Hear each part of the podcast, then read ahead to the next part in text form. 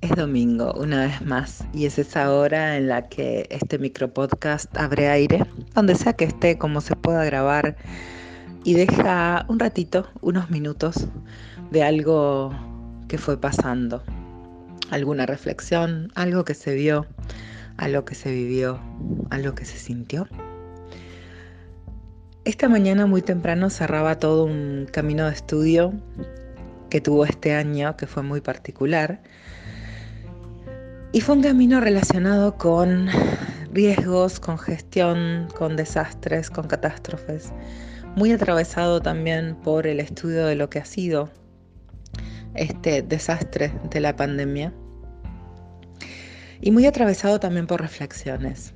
Y si hay una palabra que ha estado presente de principio a fin en todo este proceso, e incluso intencionalmente en algunos de los, de los nombres de los trayectos, ha sido vulnerabilidad. Hoy a la mañana escribía en una reflexión un verbo que me sonó muy ajeno y que es vulnerabilizar. Ponía algo como la vulnerabilización de determinados actores y entonces me preguntaba si tal cosa existía. Y al momento de, bueno, googlearlo, como hacemos todos cuando dudamos de algo, o, por lo menos todos los seres digitales, encontraba que sí, que la vulnerabilización es un proceso, un proceso que se impone y que se sufre. Y que vulnerabilizar es un verbo, y es un verbo que está mucho más activo de lo que elegimos creer. En general, cuando se habla de vulnerabilidad, se habla de vulnerabilidad social, pero la hay de todo tipo. Y en estos meses de estudio, mucho del foco estuvo puesto en cómo construimos las sociedades vulnerables que luego sufren los impactos de los desastres. Este año es un año que viene denso en estos días y en los que ya todos dejamos el modo combate y empezamos a tratar de transitar lo mejor posible los días hábiles que quedan. Nunca importaron tanto los días hábiles y ahora se marcan como, como líneas en las paredes. Somos vulnerables más que nunca. Y esa resiliencia que llena tantos titulares y esa resistencia que se sostuvo durante tantos meses es como si necesitara bajarse de los caballos, respirar y descansar. Hemos sido muy afectos como sociedad durante muchos meses a señalar los desvíos y a mm, condenar a quienes eh, no hacen lo que nosotros creemos que debieran hacer. En los últimos días eso se ha recrudecido muchísimo. Es como si todo el pico de ansiedades se hubiera juntado y se esperara del otro algo que el otro no tiene por qué estar brindando, porque no es su responsabilidad. Vulneramos de esa manera toda una base social que debiera reclamar a cada uno lo suyo. En los procesos de vulnerabilización, este año aprendí, aunque ya lo sabía, que hay quienes son y tal vez serán, con tristeza lo digo, víctimas siempre.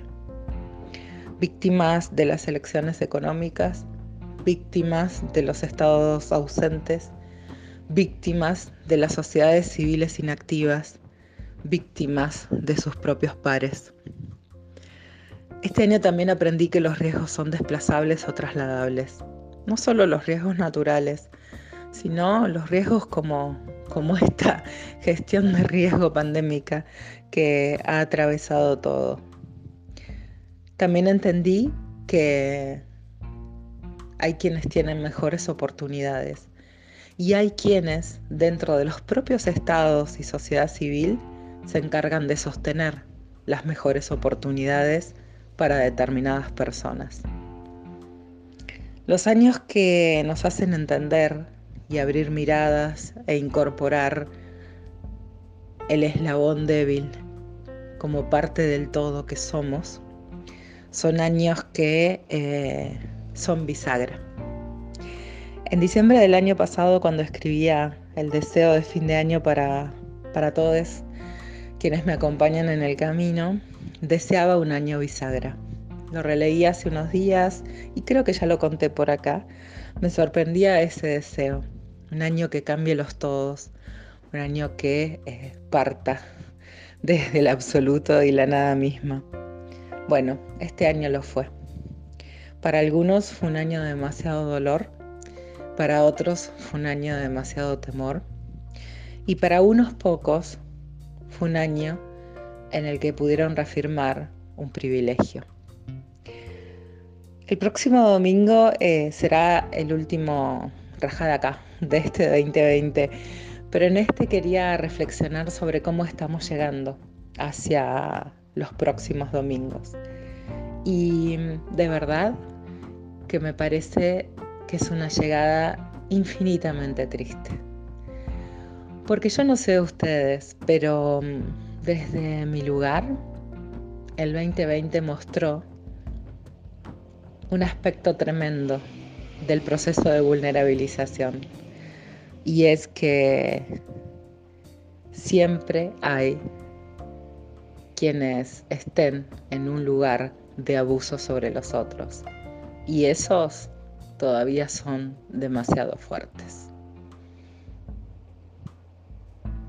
¿En algún momento les podremos gritar en la cara raja de acá? Ojalá.